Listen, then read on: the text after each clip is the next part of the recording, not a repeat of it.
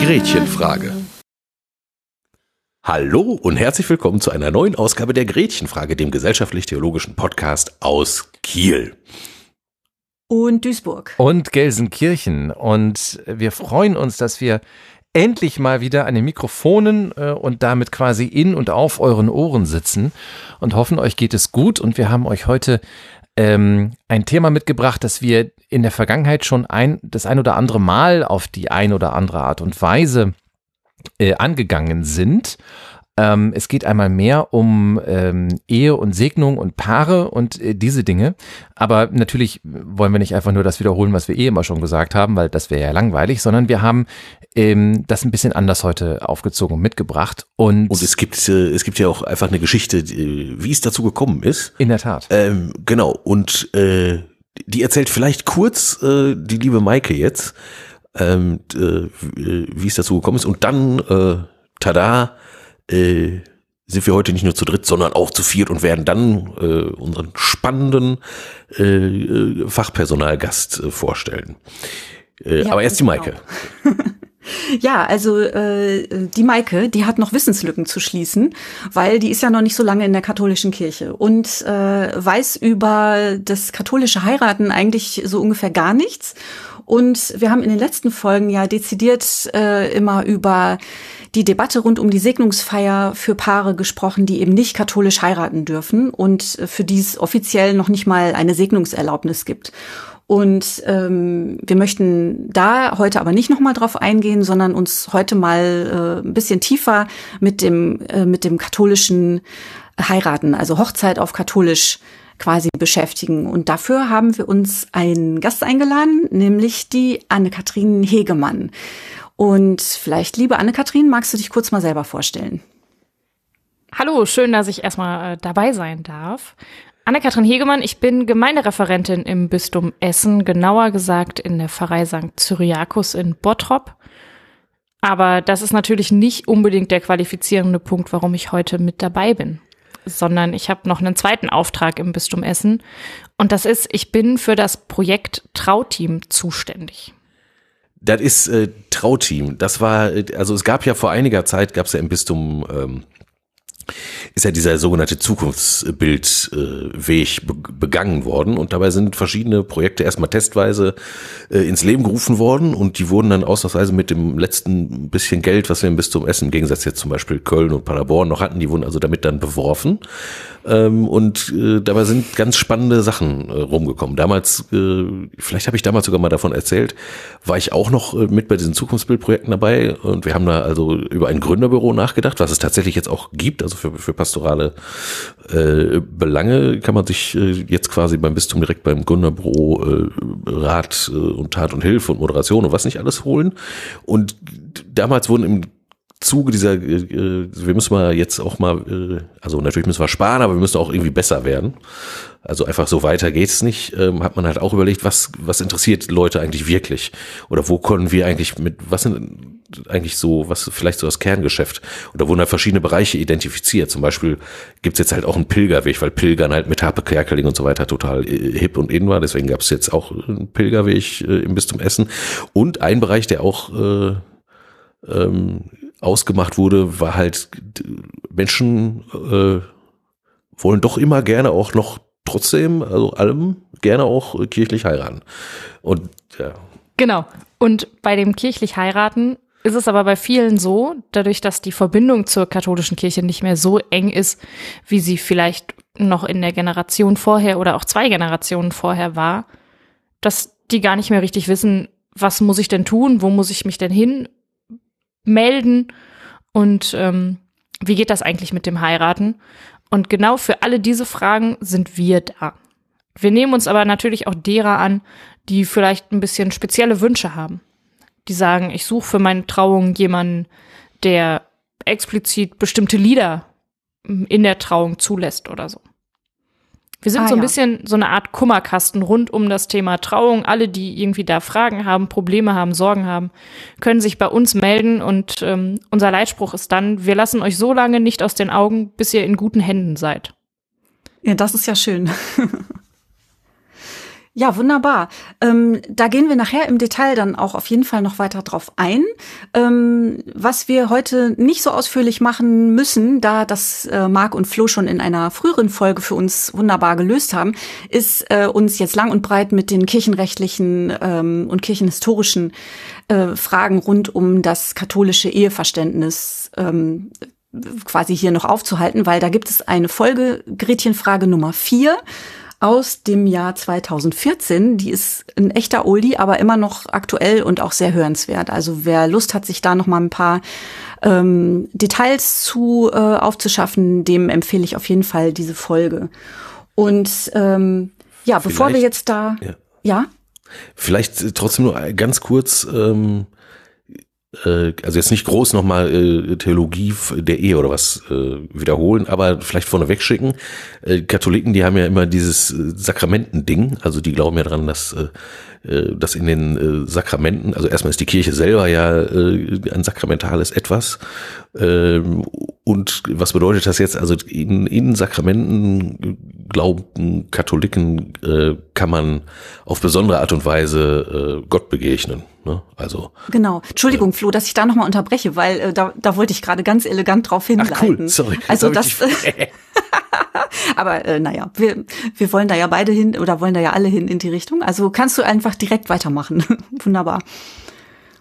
Also Äh, nochmal die das Theologische und das, äh, das ganz, ganz kurz einmal, also äh, wie gesagt, Sakrament ist einfach nur, äh, also man kann als Mensch natürlich auf tausend verschiedene Weisen ganz unterschiedlich äh, Gott begegnen, glauben wir, äh, glaube ich zumindest, weil Gott ja so unendlich groß und mit, ja eine, eine allgemeine Sache ist so, ne, äh, oder eine allgemeine, so, genau. Äh, aber so im Laufe der Geschichte haben sich halt einige Stellen äh, so entwickelt und hervorgetan, wo einfach eine, eine Mehrheit von Christinnen und Christen gesagt hat, also da begegnet er uns ganz bestimmt. Das allererste ist natürlich die Taufe, ne? Also das ist ja eine Wiedergeburt und dann danach äh, äh, ne, ist man halt auf, also man ist sowieso Gottes Kind, aber dadurch wird es halt sichtbar, ne? Und äh, dadurch wird man äh, dann, was weiß ich, ne, äh, Christusförmig gehört dazu. Und so ist das dann halt mit den anderen Sakramenten auch, also gerade Eucharistie oder so, ne? Also Gott kommt uns so nah, dass wir einander, also im Miteinander Mahl halten, äh, eben Gott nahe kommen und der kommt uns so nah, dass wir ihn sogar aufessen äh, und leer trinken können. Zumindest ein bisschen so. Und auf die Art und Weise begegnet man da besonders Gott. Und in der Ehe begegnet man halt auch äh, Gott, äh, und zwar indem man äh, quasi ähm, sich einander verspricht und halt sagt, ich teile halt mein Leben mit dir und ich werde für dich da sein. Und das ist ja quasi dasselbe Versprechen, was Gott äh, immer schon uns allen gegeben hat. Ne? Und da kann man das, wenn alles glatt läuft, also es glauben wir zumindest, dass man es theoretisch da gut erfahren kann. Und deswegen wird halt, hat halt, äh, ist halt die Ehe im katholischen Kontext eben auch in den, äh, in den Rang eines Sakramentes erhoben. Das gilt übrigens für die Kirchen der Reformation tatsächlich nicht. Ne? Also Luther hat gesagt, die Ehe ist ein weltlich Ding. Und äh, also bei Evangelien ist das kein Sakrament. Im Gegensatz zu Taufe und äh, Abendmahl oder so. Ne? Ja, vielleicht nur das. Ansonsten äh, äh, immer nachfragen oder ergänzen. Ne? So. Ja, genau. Aber das, ich denke mal, das ist für den für den Überblick schon ganz gut. Und äh, vielleicht kann der Marc jetzt noch mal kurz so ein bisschen uns erzählen, äh, wer, wer in der katholischen Kirche eigentlich überhaupt heiraten darf. Also Mann und Frau, denke ich, da muss man jetzt ähm, braucht man jetzt mal nicht drum herum gendern oder so. Das ist für katholische für die katholische lehramtliche Position ganz eindeutig Mann und Frau. Das ist schon mal klar. Aber ähm, gibt ja nun auch Katholik und Katholikin, die vielleicht heiraten möchten, aber auch Katholikin und vielleicht äh, Muslim oder ein katholischer Mann, dessen Frau gar nicht religiös ist oder aus der Kirche ausgetreten. Wie verhält sich das damit? Ähm, ich bitte darum, dass das äh, Anna-Kathrin mir, mir ähm, edukativ ins Wort fällt, wenn ich Sachen ähm, nicht glatt genug ausdrücke und oder aber Dinge vergessen sollte. ähm, es gibt so diese, diese ähm, spannende Idee, dass ähm, ja eigentlich nur, nur Katholiken untereinander irgendwie heiraten dürfen. Und dass, wenn man irgend, äh, wenn da irgendeine eine Abweichung von diesem Status quo existiert, äh, dass man das dann nicht mehr darf. Darauf, also ich weiß nicht, wie euch das geht, aber ich treffe da irgendwie relativ häufig drauf, dass ich also irgendwie ähm, äh, wenn, wenn Paare zu mir kommen und sagen, oh, wir würden irgendwie gerne heiraten, wie geht denn das und wie macht man das denn? Dass ich dann irgendwie ganz gerne mal sowas höre wie, ja, aber äh, mein Mann ist evangelisch, das, das geht doch irgendwie gar nicht, das dürfen wir doch irgendwie gar nicht und solche Sachen. Doch, doch, das, äh, das geht schon. Ähm, wenn ich das richtig im Schädel habe, dann wird grundsätzlich erstmal unterschieden zwischen äh, konfessionsverbindenden Ehen, also ähm, katholisch-evangelisch, Katholisch, ja. ne? genau, ähm, ich meine auch, dass so etwas, dass, dass die unierten Kirchen damit reinzählen. Also meinetwegen koptischer Christ und, und äh, römisch-katholischer Christ müsste, glaube ich, auch unter dieses Label fallen. Und dann gibt es die sogenannten religionsverbindenden Ehen, also zwischen einem äh, Katholiken und einer Muslima und oder umgekehrt oder einer anderen Religionsgemeinschaft. Und ähm, das geht grundsätzlich relativ einfach. Also konfessionsverbindend ist super easy. Ähm, Offiziell, wir hatten das glaube ich auch schon mal erwähnt, offiziell ist das ähm, nicht erlaubt. Also im Kirchenrecht steht drin, dass das nicht geht. Davon darf aber dispensiert werden. Also darauf, äh, davon darf man abweichen. Der Bischof darf das, ähm, äh, darf sagen, ja, die dürfen halt doch heiraten. In der Praxis sieht das so aus, dass diese Dispens der Pfarrer erteilt. Also in der Vor, jeweiligen er legt sie vor, ne? Also er Ja. sagt ja, er sagt dem Bischof quasi, dispensier davon. Ja, also ähm, wirklich ganz praktisch ist das, da liegt halt ein Stapel Vordrucke im Fahrbüro und dann füllt man aus und fertig. Ja, kommt ein Stempel drauf und dann ist das gut. Also da, da gibt's keine großen, also zumindest im Bistum Essen. Ich weiß jetzt nicht, wie andere Bistümer das tun, aber ich kann mir nicht vorstellen, dass das da ein großes Problem darstellt. Ähm, und ähm, also bei uns ist das relativ easy. Meine Frau ist auch protestantische Christin und äh, das war das war sehr einfach. Ne? Also da da musste nicht großartig was passieren. Das ist Darf ich da mal kurz fertig. fragen, Marc? Ja. Weil ähm, bei meinen Eltern war das damals auch so. Also mein Vater äh, war Katholik und meine Mutter ist Protestantin. Und ähm, das ist natürlich ein bisschen was länger her. Und da ähm, war das aber so, dass die Hochzeit ähm, quasi nur gültig erklärt wurde aus der katholischen Sichtweise in dem Moment, wo die Zeremonie von einem katholischen Geistlichen geleitet wurde. Also es war ein evangelischer Pastor wohl mit dabei, aber meine Mutter gilt quasi als katholisch verheiratet, irgendwie kirchenrechtlich. Ja, das ist Es, richtig. es ja. gibt halt keine. Und es das gibt finde ich halt total keine, verwirrend. Es gibt keine ökumenischen, äh, also auch in der evangelischen Kirche, es gibt keine ökumenischen Eheschließungen. Es gibt Also das lernt man Eheschließungen- irgendwie Kirch- so, aber gibt's irgendwie Ja, aber nicht. das, ne? nein, das gibt's nicht. Also äh, Ja. kirchliche Eheschließungen hier äh, sind halt entweder das eine oder das andere. Oder halt, was weiß ich, orthodox oder so, ne? Auch wenn das, wenn das verbindend ist. Und damit das quasi äh, in der katholischen Kirche, also, äh, also Kirche anerkannt wird, wird halt nahegelegt, ähm, dass es dann auch äh, ein katholisches äh, Ritual. Es gibt da halt auch irgendwie die Formpflicht oder so. Und das ist ja, glaube ich, auch so ein, ich weiß nicht, Anne-Kathrin nickt. Das, Genau, die Formpflicht ist halt Teil der Gültigkeit einer Ehe oder die der Gültigkeit einer Ehe zugrunde liegt. Und von der Formpflicht kann aber wiederum auch dispensiert werden.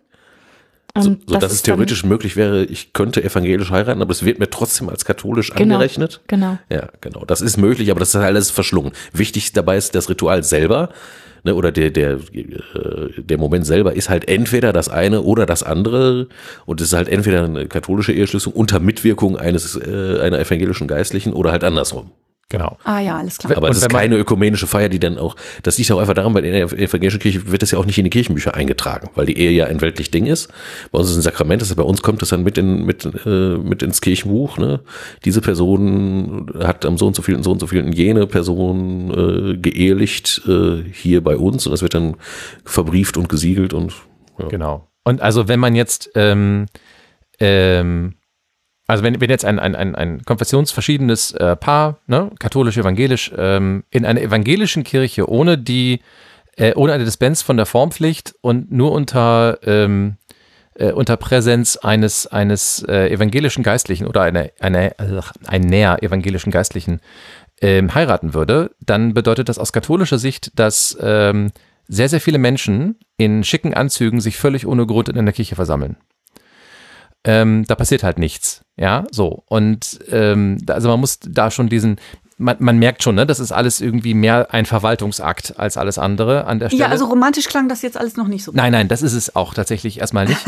äh, wir haben das in der, in der, äh, ich, in der alten Folge ähm, haben wir das ja, glaube ich, auch so ein bisschen erklärt, dass es da eben auch ein, äh, eine Verschiebung gab im ursprünglichen Kirchenrecht. Ähm, also in der, äh, in der Version vor der jetzigen war die Ehe ja auch äh, ein Vertrag, den zwei Menschen geschlossen haben, um Nachkommen zu zeugen. Da ist also gar nichts mit Liebe und Romantik und irgendwie so. Das ist natürlich jetzt alles anders. Ähm, so, jetzt das kommt aber ja, jetzt müssen wir ja mal Kirche auch ein bisschen in Schutz nehmen. Äh, natürlich aus einer Zeit, wo es ja auch ja, noch um die Versorgung der Frau und Besitztümer ging. Ja, natürlich. Um und das jetzt nur mal kurz anzureißen. Ja, das ist äh, auch das haben wir, glaube ich, oder hoffentlich zumindest erklärt damals. Ähm, habt ihr, habt ihr. Aber genau. kann man ja trotzdem noch mal rausstellen. Ja, also das ist genau und ähm, und Kirche ist auch die erste Institution, die überhaupt in der Lage ist, nachvollziehbar zu klären, wer jetzt mit wem verheiratet ist. Ja, also das ist halt 1238 äh, total wichtig, ähm, dass da äh, nicht eine Frau aus einer aus, aus irgendeiner kurzen äh, Verbindung hervor ähm, äh, schwanger hervorgeht und dann ein Kind hat und dann ähm, äh, allein auf der Straße steht und der der Erzeuger sagt halt, also der biologische Vater sagt halt, nee, die kenne ich nicht, die habe ich noch nie gesehen. Und ähm, äh, und dann sagt sie, ja, wir haben aber geheiratet, ja, gibt aber keine Zeugen. Also die katholische Kirche ist die erste, die auch die Eheschließung vor Zeugen einführt. Das hat schon seinen Grund, wo das herkommt. Mhm und ist dann mit der Zeit gegangen tatsächlich. So, äh, darauf wollte ich eigentlich nur raus. Und ähm, äh, genau, also äh, die Voraussetzung ist, dass man sich so ein bisschen an die an die katholische Bürokratie hält und eben äh, die Form einhält, die Formpflicht einhält.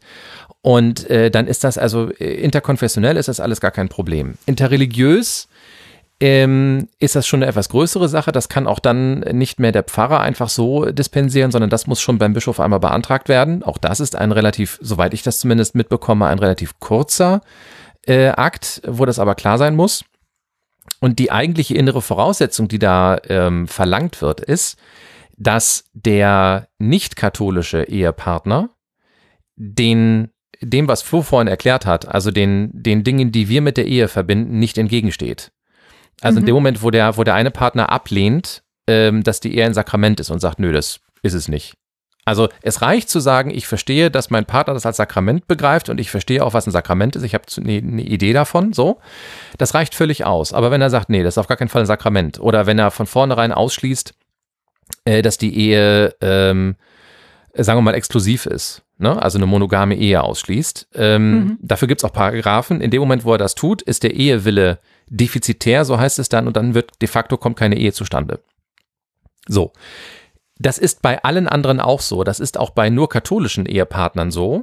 Aber bei andersgläubigen, andersreligiösen ähm, Ehepartnern, sagen wir mal so, da ist die Vermutung eher im Raum, dass die Schwierigkeiten mit den Konzepten haben, weil sie sie nicht kennen können. Also da, wo es kein Sakrament gibt, kann man nicht erwarten, dass man versteht, was ein Sakrament ist. In Klammern, das ist auch bei Katholiken nicht so einfach. Aber ja. da kann man zumindest voraussetzen, dass sie das schon mal gehört haben, dass sie das mitbekommen haben, dass sie auch Quellen haben, da dran zu kommen. Okay. Und nicht in die ganze Thematik ein, eingeführt werden müssen. So, das ist aber so wenn man jetzt und wenn jetzt aber zum Beispiel äh, ein, ein, ein nicht ein nicht christlich gläubiger Mensch sagen würde, also ich verstehe das mit dem Sakrament nicht und ich habe jetzt auch nicht irgendwie schnell mal noch äh, Theologie im Fernkurs studiert, aber ich denke, das ist soweit in Ordnung und ich gehe da mit und ich weiß, das ist für meinen Partner wichtig, dann wäre das quasi äh, akzeptabel. Also auch da bitte nochmal kurz, ähm, äh, Flo und Anne-Kathrin, mein Verständnis ist es bisher immer gewesen, dass äh, keine aktive Ablehnung vorliegen darf.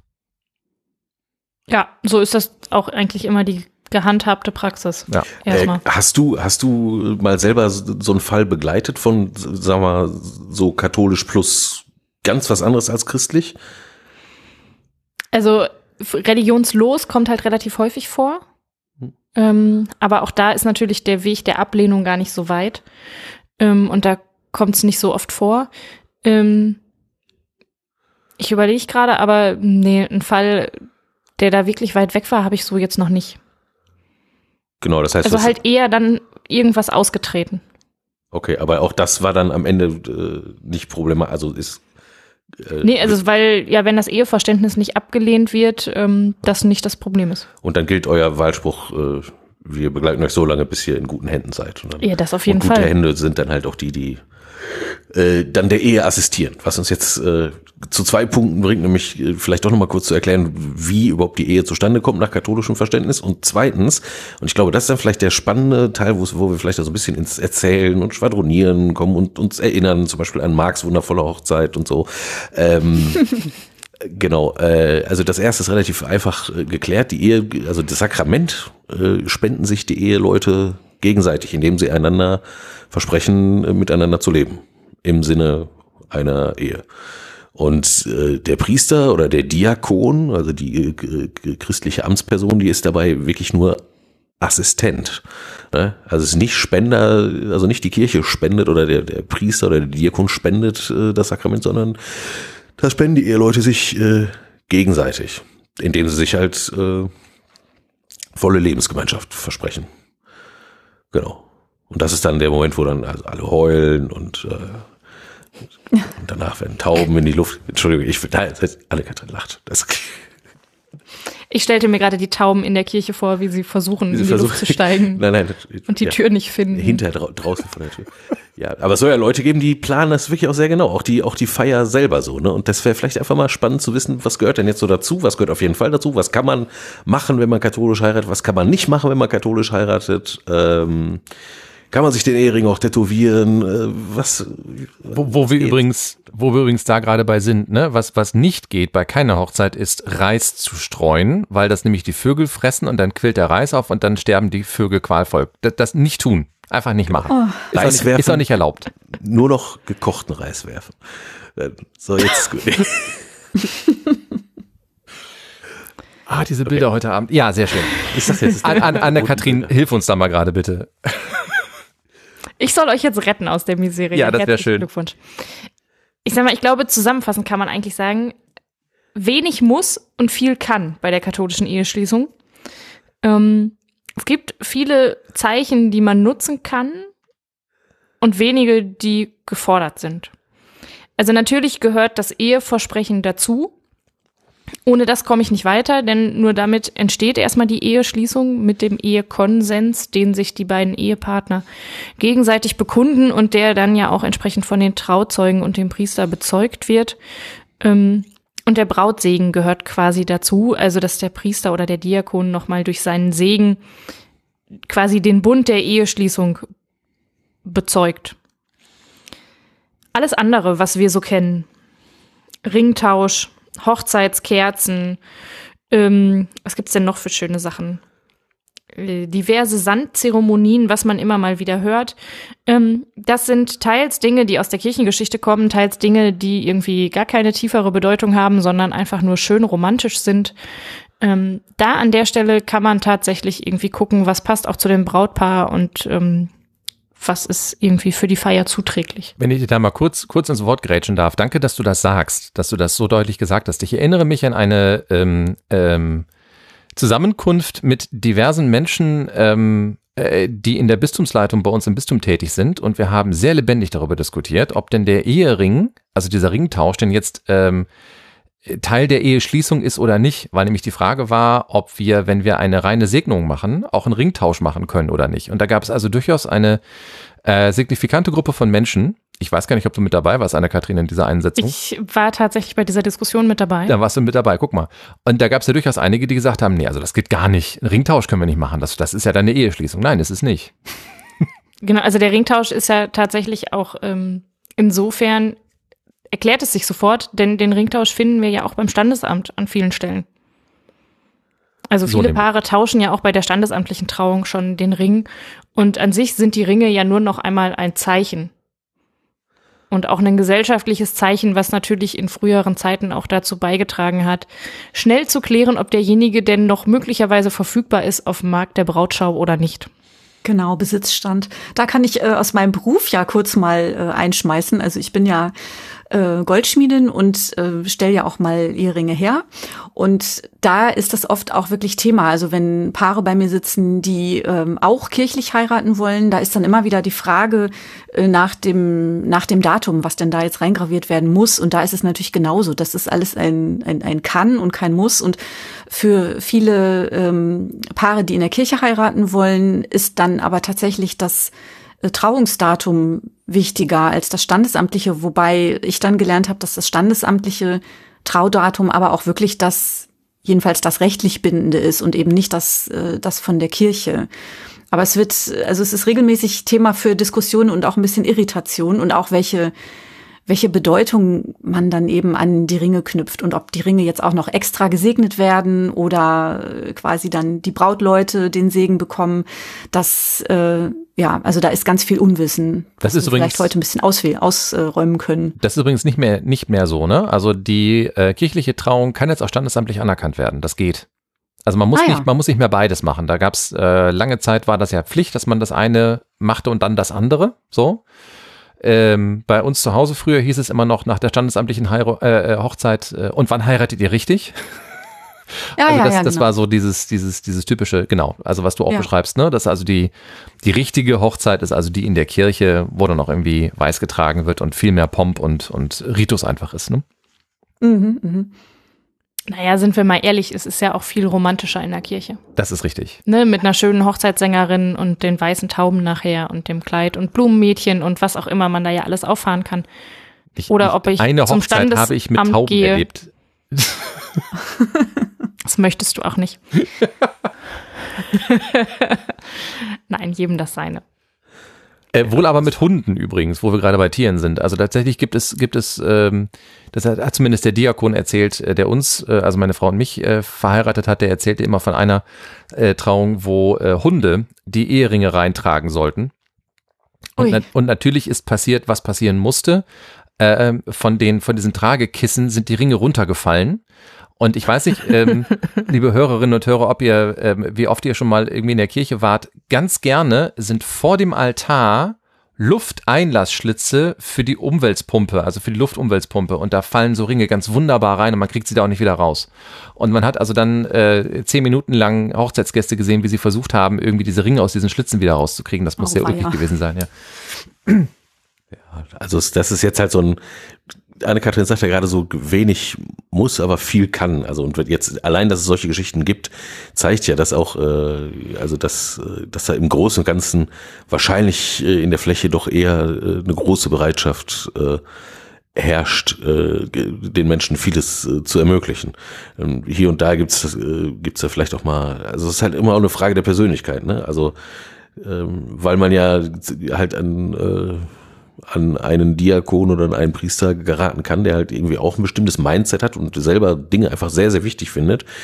Jenseits dessen, was rechtlich erforderlich ist und trotzdem dann meint, also das ist mit mir aber nicht zu machen und so weiter. Das ist ja auch einer der Gründe, um da so ein bisschen Sicherheit äh, zu geben, dass jetzt zum Beispiel das Trauteam gibt oder so, wo halt von vornherein gesagt wird, okay, wir hören uns das erstmal an und dann gucken wir mal, mit wem wir euch da so äh, äh, zusammenbringen können. Oder so, so in etwa funktioniert das ja wahrscheinlich auch, ne? Genau, also es ist so ein bisschen was, was wir tun.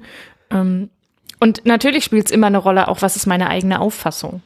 Also natürlich ist es total schön und unglaublich romantisch, wenn sie alleine durch den Mittelgang schreitet und er sie zum ersten Mal im Brautkleid sieht. Wenn ich mir diese Szene aber weiter vorstelle, ganz ehrlich, dann steht da der arme Tropf von Bräutigam, völlig aufgelöst und völlig fertig mit den Nerven, zehn Minuten lang vorne in der Kirche, möglichst alleine, wartet darauf, dass hinten schon die Tür aufgeht. Bei jedem Klappern des Windes wird der arme Junge ganz flau im Magen, damit sie reinschreitet und den großen Auftritt hat. Alle 150 Hochzeitsgäste schauen zu und sehen, wie die beiden in Tränen ausbrechen. Und dann muss sie es irgendwie noch schaffen, ohne zu stolpern, fehlerfrei vorne alleine am Altar anzukommen. Natürlich sieht das in den Hollywood-Streifen total anders und total romantisch aus. Anne-Kathrin hat gerade meine Hochzeit beschrieben. Aber, halt, ja, also, aber das ist halt, ist halt auch. Äh, Also ja. natürlich jeder, jedem wie er mag. Man muss sich natürlich dabei auch überlegen, wo kommt dieses ganze Bild eigentlich Aber es her? ist so, wenn, wenn, wenn Vater die Braut halt noch äh, nach genau, vorne führt. wo kommt so, es her, wenn der Vater die Braut zum Altar führt? Dann kann der Vater auch gleich sagen, ich übergebe meine Tochter in deinen Besitz. Denn genau da kommt's her, Besitzübergabe. Aber es sieht so schön Ähm, aus. Ja. Ja, ja, genau, daher kommt's. Und das ist halt vielen Leuten halt Daher nicht bewusst. kommt's. Und dann erklärt man es ihnen und dann ist es ihnen bewusst und dann sagen sie, ach, ist mir auch egal, wir meinen das ja nicht so und ist aber so schön. Genau. So, Also Genau, das das wollte ich mich auch fragen, vor. ob das denn dann, Also- äh, ob es dann gelassen wird. Ja. Nee, irgendwie nicht, ne? Also ich kann das dann tatsächlich auch lassen. Also okay, ich mache eh keine Trauung, weil ich bin nicht Priester und nicht Diakon, aber ähm, ich kann den Brautpaaren schon den Gedanken lassen und finde dann auch jemanden, der das zulässt. Ähm, das ist überhaupt kein Thema. Wobei es auch viele Brautpaare gibt, die sich das tatsächlich dann nochmal anders überlegen. Denn das Zweite, was mich an diesem Bild zum Beispiel immer stört, ist auch ein bisschen, es hat auch den Eindruck von, jeder geht alleine seinen Weg vor Gott damit sie gemeinsam dort einen Bund schließen können. Das finde ich irgendwie paradox. Vor allen Dingen, wenn man sich überlegt, dass ja doch eigentlich nahezu 100 Prozent aller Paare auch vor der kirchlichen Eheschließung zusammenleben. Wie Und auch vorher gemacht? ihren Lebensweg zusammengehen, ähm, dann denke ich auch immer, dann kann man auch gemeinsam diesen Schritt vor den Altar gehen. So haben mein Mann und ich es tatsächlich auch gemacht. Ähm, Seid gemeinsam von hinten eingezogen. Genau, wir sind gemeinsam von hinten eingezogen. Ähm, das war für uns auch total stimmig so. Ich habe mich dabei Äh, können, können wir, wohlgefühlt. können, können wir da vielleicht einfach mal gerade, weil, also ich bekomme diese Frage einigermaßen oft, ne? Was, was, was ist denn da, was, was soll denn da sein? Ähm, was darf denn da sein? Ähm, und äh, was darf denn nicht sein und was müssen wir machen? Und ich ha- hatte ja gerade schon gesagt, dass es den, also bei ganz vielen Menschen irgendwie so diese Idee gibt, es gibt ein starres Gerüst, was irgendwie sein muss. Und jetzt haben wir von Anne-Kathrin gerade erfahren, dass dem eigentlich gar nicht so ist. Äh, können wir vielleicht mal einmal kurz so ein, weil es gibt ja sehr wohl einen Standardablauf. Also es gibt eine, es gibt ein Buch, ein Rituale, in dem ähm, grundsätzlich Elemente einer Eheschließung beschrieben sind. So, die kann man untereinander austauschen, aber es gibt natürlich einen roten Faden von dem man dann relativ stark abweichen kann, wenn man das möchte. So, aber dass wir einmal diesen roten Faden irgendwie klar haben und vielleicht mal irgendwie mitkriegen, was ist denn jetzt eigentlich mal so, so von der Idee her, vom Standard, wie läuft denn sowas ab? Äh, dass wir das einmal vielleicht mal irgendwie, äh, irgendwie abfrühstücken können. Anne-Kathrin, wenn du einmal so lieb wärst und uns vielleicht mal einmal durch so eine Trauung führst, das wäre, glaube ich, ganz, ganz, ganz hilfreich. Okay, also so der grundsätzliche Standard ist natürlich auch an unsere heutige Zeit angepasst. Also das sage ich gleich mal vorweg.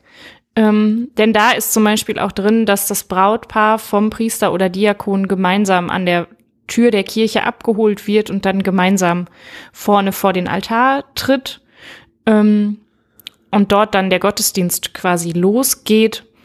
Und ähm, dann gibt es so als feste Elemente einfach den ähm, das Eheversprechen und dann auch den Brautsegen und den Ringtausch, ähm, die so den Ablauf der Trauung eigentlich ausmachen. Und dann gehört halt natürlich dazu das Gebet, also sagen wir so klassische Elemente der Liturgie. Genau. Würde man, würde, also, aber das sind jetzt, also das, das ist Standard und das passiert so, aber das ist, äh, äh, das muss halt wirklich auch alles nicht sein, ne? Also, äh, um eine gültige Ehe hinzukriegen, da muss wirklich nur das Versprechen und, äh, also im, im Notfall, ne? Nur das Versprechen und der Brautsegen sein. Ähm, Genau, also klassische Elemente eines Gottesdienstes halt sind natürlich Anfang- da drumrum, wie ein Gebet am Anfang, ja, oder wie Kyrie-Rufe, ein ne? Also Gott ist jetzt bei Lesungstext uns, aus der ja. Bibel und ähm, Fürbitten, Predigt, Vater unser, eine Predigt, ähm, solche Dinge. Dann schon eher bei denen, die näher an Kirche dran sind, natürlich auch Thema die Eucharistiefeier. Genau, wollte ich Ähm, gerade fragen, ob die auch sein muss oder ob das auch. Äh, Nee, also die muss auf jeden Fall nicht sein. Ähm, da bin ich auch immer, ehrlich gesagt, ein großer Freund davon, genau zu gucken, ähm, wer feiert denn meine Trauung mit? Ähm, denn wenn nachher von, weiß ich nicht, 80 Hochzeitsgästen ähm, nur 10 aufstehen und irgendwie die Eucharistie mitfeiern und für den Rest ist das ähm, völlig irrelevant ähm, und sie können damit nichts anfangen, dann macht das ganz schnell so einen Feiercharakter kaputt, weil einfach nicht alle, die anwesend sind, irgendwie mitfeiern können vernünftig. Da gibt's übrigens sehr, sehr schön immer diese Momente, wo jeder Katholik weiß, ich habe einen bestimmten Satz zu sagen, ne? Oder ich habe etwas zu antworten, ne? Also, keine Ahnung, ähm, Evangelium unseres Herrn Jesus Christus, Antwort, Lob sei dir Christus. Fertig. Und es ist immer ähm, äh, schon ein, ein wichtiger Hinweis, wenn diesen Satz keiner in der Kirche sagt, dann weiß man schon, okay, dann muss ich eigentlich auch nicht voraussetzen, dass irgendwie andere Elemente, also andere ähm, Sprech- und Antwortdynamiken funktionieren, was auch völlig in Ordnung ist. Ähm, aber da kann man sich halt auch hart mit in die Nesseln setzen, wenn dann tatsächlich irgendetwas erwartet wird und es kommt nicht, dann entstehen auch manchmal so ein bisschen peinliche Pausen und ähm, das sollte man vermeiden in der Tat. Das kann man entweder dadurch vermeiden, dass man halt die, die, die liturgische Form weitestgehend runterdampft, ne? dass, dass der, der Liturg oder die Liturgen halt klar haben, wo sie sich da befinden und womit zu rechnen ist und womit nicht zu rechnen ist. Aber man kann sich natürlich auch, äh, wenn man, es ist halt einfach, was man will. Ne? Man kann natürlich auch einfach äh, äh, in das äh, Liederzettelchen reinschreiben, äh, die Gemeinde erhebt sich, äh, der Liturg sagt, äh, der Friede sei mit euch, die Gemeinde antwortet und mit deinem Geist oder so. Das kann man ja schreiben, ne? dann wissen es alle und wer es machen will, kann es mitmachen und wer es nicht machen will, kann es halt sein lassen oder man weiß halt einfach, dass das jetzt nicht so eine große Rolle spielen muss. Also, de, ja. Aber man kann das Ganze natürlich sehr, sehr feierlich, also bis zur Höchstform, äh, also Eucharistiefeier, volle Messe, äh, wo dann quasi die Trauung, äh, denke ich mal, so äh, nach dem Evangelium oder was dann stattfindet, äh, vor dem Evangelium, nach dem Evangelium, oder? Ja, genau. Genau, das äh, kann man natürlich auch machen, so wie man halt lustig ist. Ich hätte jetzt noch mal eine Frage auch zum Ablauf und zwar, ähm, wenn es ja heißt, die das Sakrament spenden sich in dem Fall dann ja die beiden Ehepartner gegenseitig und eben nicht nicht der Priester oder der Diakon. Aber wenn ich es richtig verstanden habe, muss aber ja trotzdem Priester oder Diakon äh, anwesend sein oder der Feier vorstehen. Oder könnte jetzt auch äh, jemand wie Marc oder Flo oder äh, du, Anne-Kathrin, so eine Zeremonie begleiten? Die Antwort lasse ich Anne-Kathrin, sonst rege ich mich auf. Und ich muss es jetzt diplomatisch formulieren. Ja, man kann sich ähm, auch aufregen. wenn, wenn, du willst, musst du nicht. Also ich sag mal, kirchenrechtlich ist das relativ klar geregelt. Bei der katholischen Trauung sind wir raus. Da gilt nur, wer ein geweihtes Haupt hat, der darf daneben stehen und der Ehe und assistieren. assistieren ja. ähm, Punkt. Da gibt's auch keine Diskussion drüber. Das ist so. Ähm, Anders sieht es wiederum aus, wenn wir bei konfessionsverbindenden Ehen sind ähm, und sie nicht in der katholischen Kirche geschlossen werden, sondern in der evangelischen Kirche und es quasi darum geht, dass die Trauung natürlich nach evangelischem Ritus stattfindet, ähm, dann können wir dabei sein. Aber dann haben wir natürlich auch irgendwie kein Assistenzrecht in dem Sinne, sondern wir sind dann einfach nur Vertreter der katholischen Gemeinschaft. Ja, wir können da vielleicht die Predigt halten, oder ein Gebet mitsprechen. Also klar, so in den Gottesdienst einbringen, das geht auf jeden Fall. Mhm. Ähm, das ginge aber auch sogar in einem Rahmen einer katholischen ja. Trauung. Also ähm, es ist nicht irgendwie festgelegt, dass derjenige, der der Trauung an sich assistiert, auch die Predigt halten muss oder weiß ich nicht was.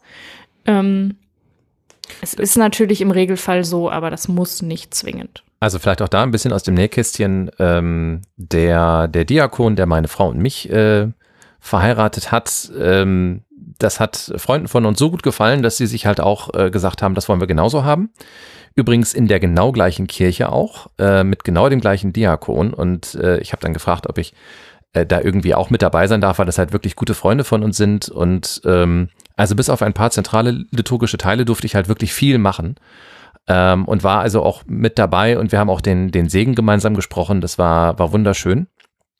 Und äh, das geht also tatsächlich sehr, sehr gut. Das ist ähm, auch nach katholischem ähm, Recht auch an der Stelle gar kein, gar kein Problem an dem, an dem Punkt. Wichtig ist halt, ähm, dass der Priester, äh, Schrägstrich Diakon tatsächlich anwesend ist. Und die Sache mit der Stola. Was, was hat es damit auf sich, dieses Umwickeln der, der Hände? Also das ist Teil des Ehesegens, ähm, wobei jetzt korrigiert mich Jungs, wenn ich Quatsch erzähle, aber meines Wissens nach, der Segen an sich ist konstituierend mit für die Ehe aber ähm, das Zeichen des Umwickelns mit der Stola, das, ähm, das könnte man sein, auch weglassen. Es ist einfach nochmal ein Bild, was natürlich ähm, irgendwie das Ganze bekräftigt, dass mit der Stola nochmal der Bund Gottes um das Brautpaar gelegt wird, damit um die Hände. Ähm, das ist so ein bisschen ein Bild, was, glaube ich, helfen soll, ähm, das Verständnis von katholischer Eheschließung deutlich zu machen. Genau, mhm. das kann sehr schön sein. Man kann das natürlich aber auch äh, vielleicht auch wieder mit eigenem Recht, äh, zumindest mal jetzt theoretisch kritisch durchleuchten, Ähm, natürlich kommt damit auch, auch wieder ein bisschen äh, Macht und Gewalt äh, des geweihten Standes äh, zum Ausdruck, möglicherweise, ne? Genau. Ne? Also es ist ja auch so ein bisschen so ein, da stehen halt die zwei äh, Menschen halt vor dem, äh, vor dem hohen Menschen, ne? der, der dann quasi, äh, also das Zeichen seiner, seiner Vollmacht äh, nutzt und äh, huldvoll, äh, ja, also genau, also wie gesagt, man kann das ganz, man kann das auch wirklich kritisch sehen, ähm, muss man aber nicht. Ich glaube, es ist eher wichtig, dass man sich klar macht, dass äh, alles, was man so im symbolisch-rituellen Bereich äh, tut, äh, vielleicht mal eine Ausgangsbedeutung hatte, aber auf jeden Fall auf unterschiedliche Art und Weise interpretiert werden kann von außen und, und dass man nicht einfach alles so mitmacht, weil man glaubt, äh, man mache etwas so, sondern also ich glaube, das, das Vorhandensein all dieser Dinge ist, glaube ich, eine gute Gelegenheit für Menschen, auch für Menschen, die heiraten wollen, sich da mal kurz mit auseinanderzusetzen, weil im Hintergrund findet ja dann quasi eben auch eine tiefere Verständigung der beiden Eheleute statt. Ne? Also wie, was, was bedeutet denen das denn jetzt wirklich so? Ne? Und wenn man da vielleicht auf einen grünen Zweig kommt, dann kann das ja eine fruchtbare Sache gewesen sein. Also ich persönlich finde es immer ganz gut, dass es, äh, dass es Liturgie gibt, dass es Rituale gibt, auch wenn die mehrdeutig sind, auch wenn die sehr kritisch sein können, weil das sind alles Dinge, mit denen man sich auseinandersetzen kann und mit denen man sich eben auch als Paar auseinandersetzen kann. Und das kann ja, glaube ich, auch förderlich und bildend sein. Also ich würde, glaube ich, jedem ähm, Paar nahelegen, äh, zu individualisieren, was zu individualisieren ist in einer solchen Eheschließung, weil das ist die eigene Eheschließung äh, mit den eigenen Symbolen und den eigenen äh, Dingen, die einem wichtig sind ähm, auch wir haben das ja vorhin schon gesagt, dieses, dieses Begleiten durch, durch einen anderen Menschen, ähm, meistens irgendwie der eigene Vater jetzt in diesem Fall, aber ich spreche übrigens auch gar nichts dagegen, wenn der Bräutigam von der Mutter reingeführt wird oder von seinem Vater. Das ist, ähm, ich, ich persönlich, Anne-Kathrin, bei dir klang das gerade so ein bisschen durch. Ähm, ich persönlich vertrete die Auffassung, dass das Symbol zu mir passen muss, egal was es mal vor 500 Jahren bedeutet hat. Das ist mir eigentlich relativ egal sondern ich muss damit was anfangen können und für mich muss es eine Bedeutung haben.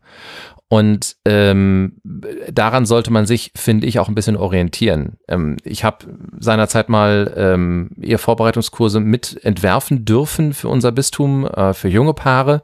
Ich bin nicht mehr in diesem Team, aber äh, damals war es uns, es war ein dreiköpfiges Team, das das mitentworfen hat, war es eben sehr, sehr wichtig, dass die Paare mit etwas rausgegangen sind, was nur sie äh, verbindet und äh, was, was sie einzigartigerweise miteinander verbindet. Und nicht wenige Paare haben äh, nach diesem Ehevorbereitungswochenende Dinge aus diesem äh, Wochenende mitgenommen und in ihre Zeremonie eingebaut. Ne, aus dem nochmal deutlich wurde, das sind wir zwei, keine anderen zwei. Wir zwei sind es, die sich hier das Ja-Wort fürs Leben geben.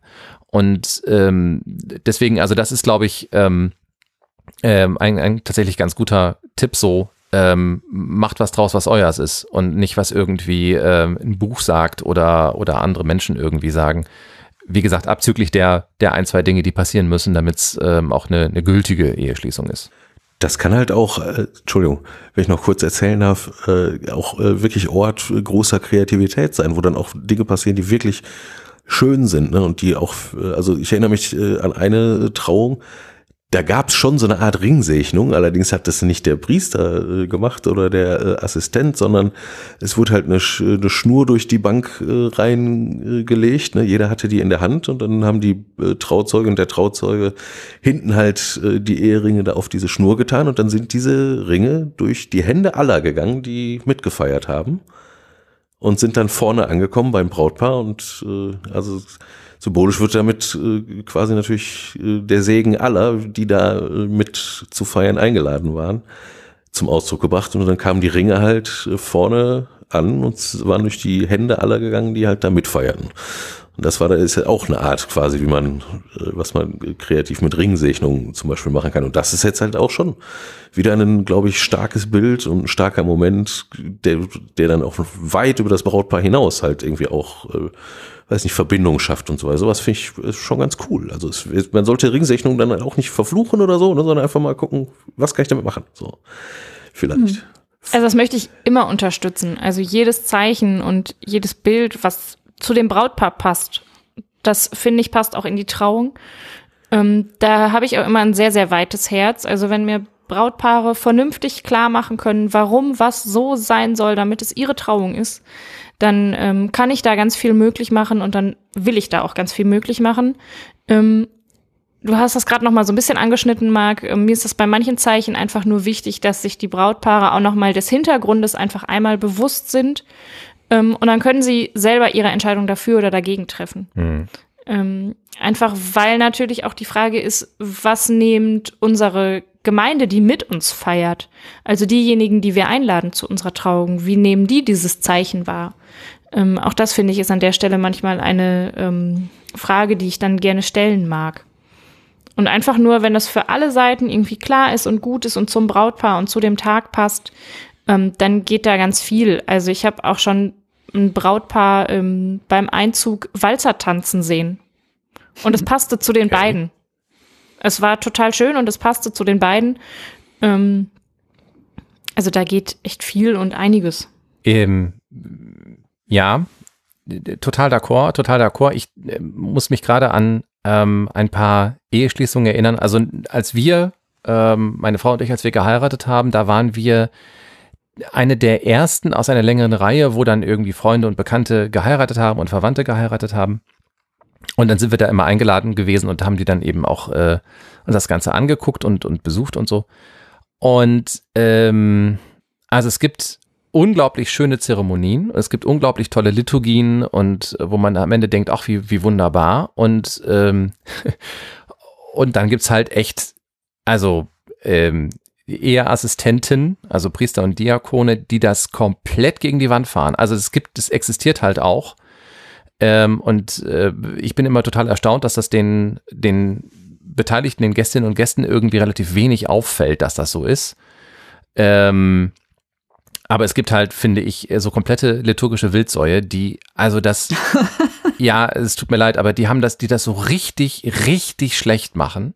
Kannst du bitte einmal nur, dass ich mir vorstellen kann, wovon du, kann, wovon du redest? Also was ja, also, hast du ganz schrecklich gefunden? Ja, also eine Sache oder? Wenn, wenn ich, wenn ich mitbekomme, dass der, dass der Mensch, das da vorne tut, dass der sich im Grunde genommen nicht vorbereitet hat, sondern dass der halt irgendwann seine, seine, seine Albe angezogen hat oder seine, seine Stole umgeworfen hat, äh, sein Priestergewand übergeworfen hat und dann hat, er gesagt, oh, machen wir mal eine Hochzeit heute.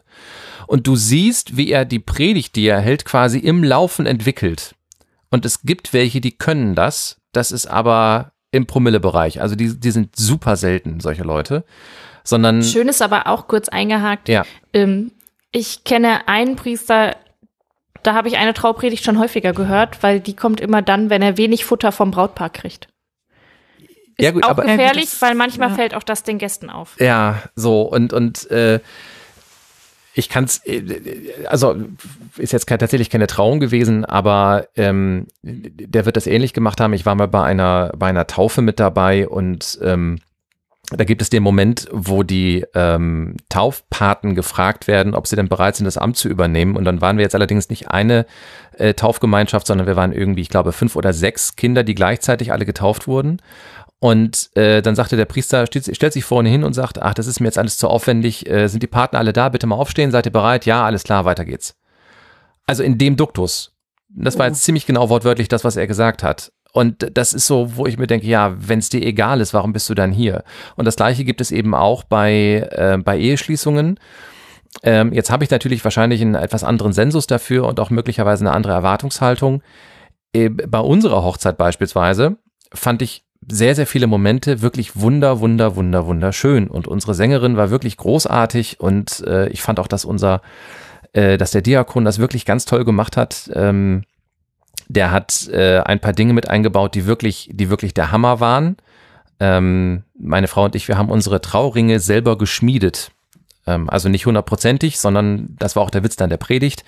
Äh, man kann bis zu einem gewissen Grad die Ringe schmieden und dann gibt's halt Teile, die man nicht machen darf äh, weil die Gefahr besteht, dass man sich diverse Finger dabei abschneidet und deswegen äh, macht das dann der jeweilige. Oder verbrennt. Oder verbrennt, genau. Und deswegen macht das dann der jeweilige äh, Schmied dann weiter. So, und das hat also der Diakon, äh, liebe Grüße an Axel an dieser Stelle, ähm, zum Anlass genommen zu sagen, dass es ja durchaus mit der Ehe vergleichbar wäre, weil es eben Teile gibt, die man selber machen kann und, ähm, und Teile, äh, auf die man halt keinen Einfluss hat und für die dann Gott da ist. So wie der Schmied halt. Ne? Und ähm, Das fand ich also ganz, ganz, äh, ganz wunderschön. Was ist der, äh, der Gemeinde, also die, die anwesend waren, was ist denen im Kopf geblieben? Nicht die Predigt, die Sängerin vielleicht noch, hoffe ich zumindest. Ähm, aber viel, viel wichtiger war, dass der Raum rund war. Also da, wo wir gesessen haben, das war ein runder Raum und ähm, die Gäste saßen vor uns. Und denen ist hauptsächlich im Kopf geblieben, dass sie uns ins Gesicht gucken konnten während der ganzen Zeremonie, was normalerweise nicht der Fall ist, weil man immer nur von hinten auf die Leute guckt, weil Kirchen ja so gebaut sind. Das war für die super wichtig. Alles andere war nebensächlich ein bisschen schade fand, weil die ganzen anderen Sachen total gut und wunderschön waren. Ähm, und ich übrigens auch den großen Vorteil hatte, deswegen also auch, ähm, das war mir zum Beispiel total wichtig, mir ist halt Sprache wichtig. Wen wundert's? Und äh, ich fand einfach toll, dass die Leute, die ähm, die, die Fürbitten gehalten haben, auch des Sprechens mächtig waren. Ja, es war einfach schön, dass dann plötzlich so eine Stimme wie die von Flo kommt äh, und man einfach weiß, egal was er jetzt macht, äh, es wird einfach schön sein und für das Ohr wohlklingend. Und ich bin so dankbar. Du hast, glaube ich, auch das Evangelium gelesen, ne? Ich meine ja. Ich meine, das hast du. und äh, schön, dass dein Gedächtnis so lange hält. Und, ähm, äh, und das war einfach toll. So, ne? Also auch das ich ist. Erzähl so jetzt nicht, woran ich mich von deiner Hochzeit noch erinnere. Ich glaube, das. Also es war weder das noch, also doch, ich weiß, dass ich euch ins Gesicht habe sehen können, aber das, das fand ich jetzt nicht so. Aber gut, ja. Nein, aber ich weiß, das war auf jeden Fall eine, natürlich war es eine, äh, klar, aber das lag halt auch daran, dass, dass du halt, oder dass ihr halt damals, Nicole und du halt in der Gelegenheit wart, in der Gelegenheit äh, und auch äh, im Mindset gut für euch sorgen zu können als, äh, als Brautpaar, ne?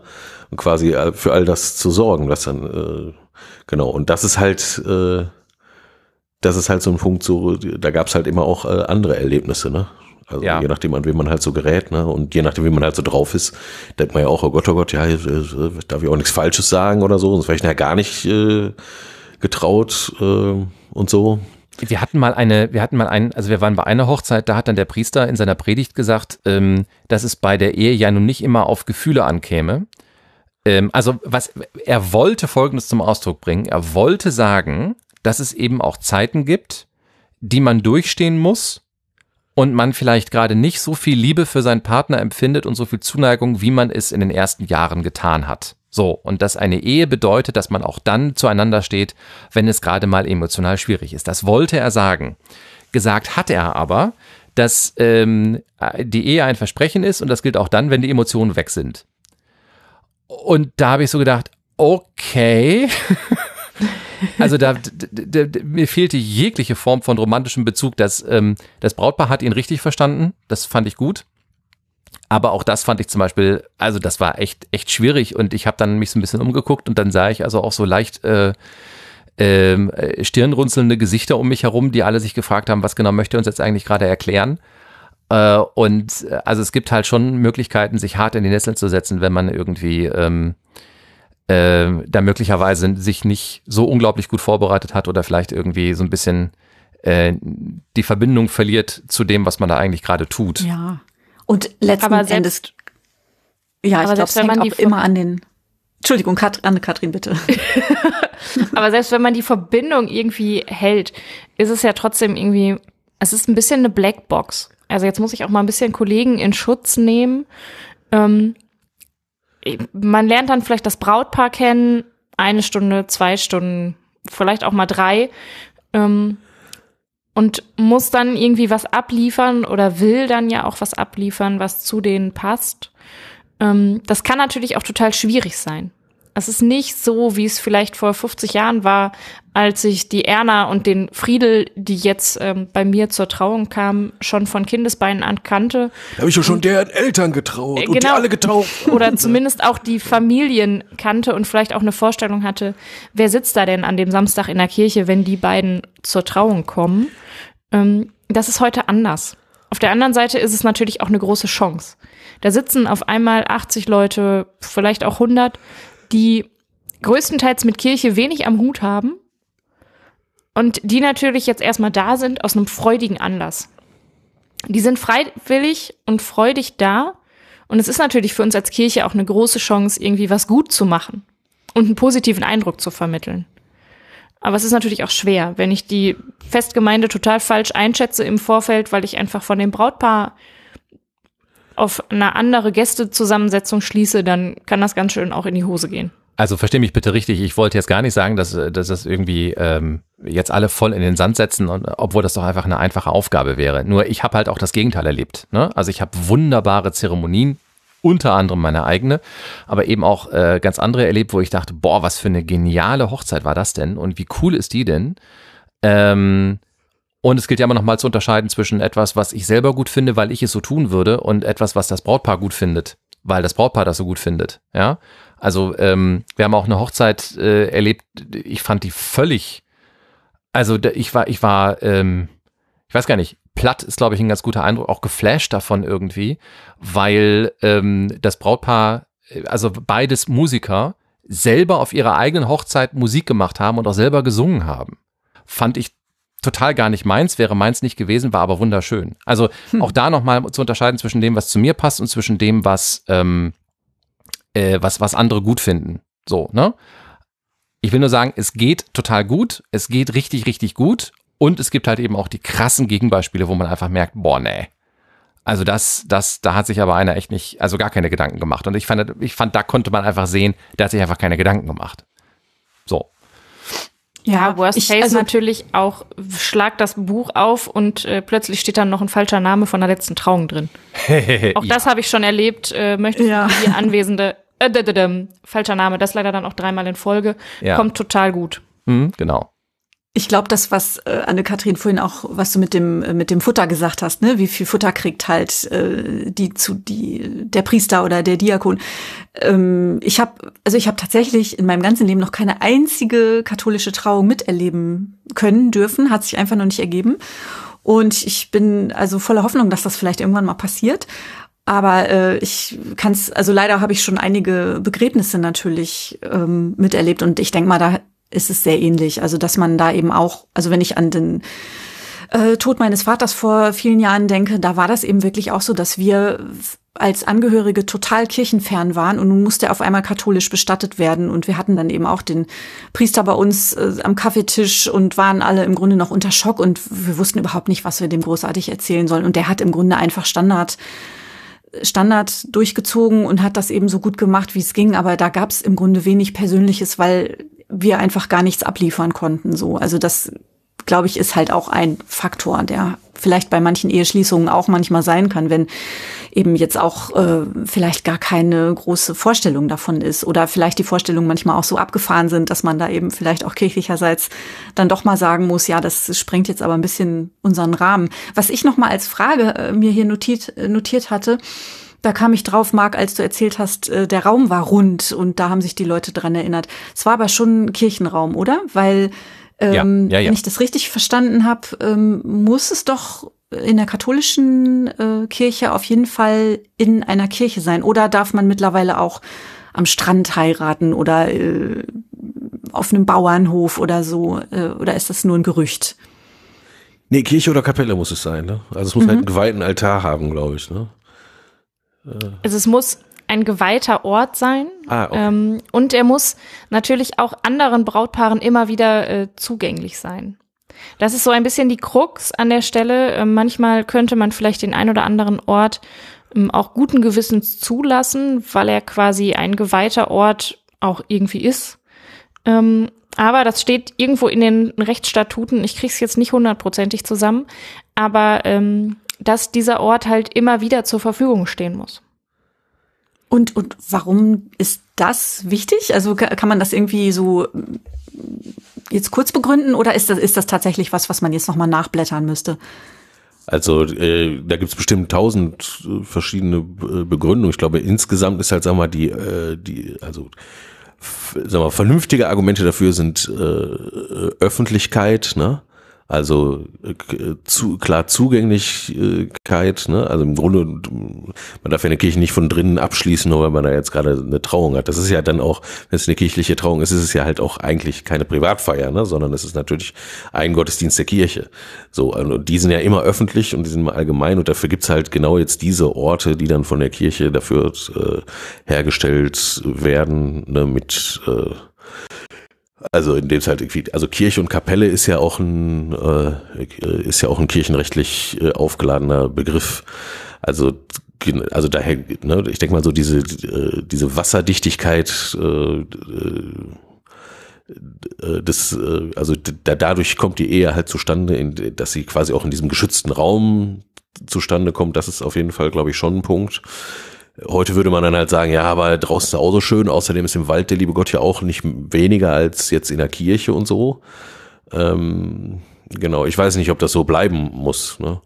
Also de, de facto ist das natürlich auch, also man kann auch das wieder kritisch sehen und sagen, das ist natürlich auch wieder äh, Macht, ne, die ausgeübt wird. Also in dem, in dem halt so ein Zwang passiert. Aber der ist ja nur halt sowieso da, ne? Und dann würde man ja auch immer sagen können, ja, pf, wenn du nicht willst, dann geh halt in den Wald willst, dann mach du evangelisch so.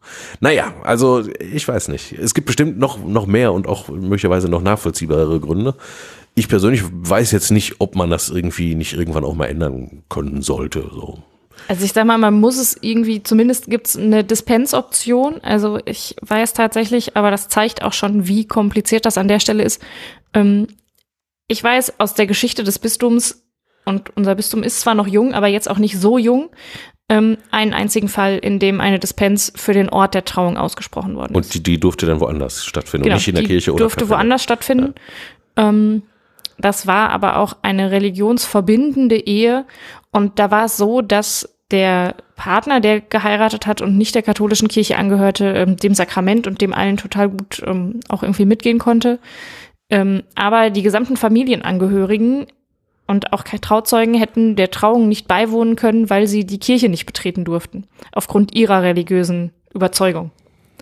Und da gab es dann tatsächlich mal eine Dispens. Das ist aber auch die einzige, die mir irgendwie bekannt ist.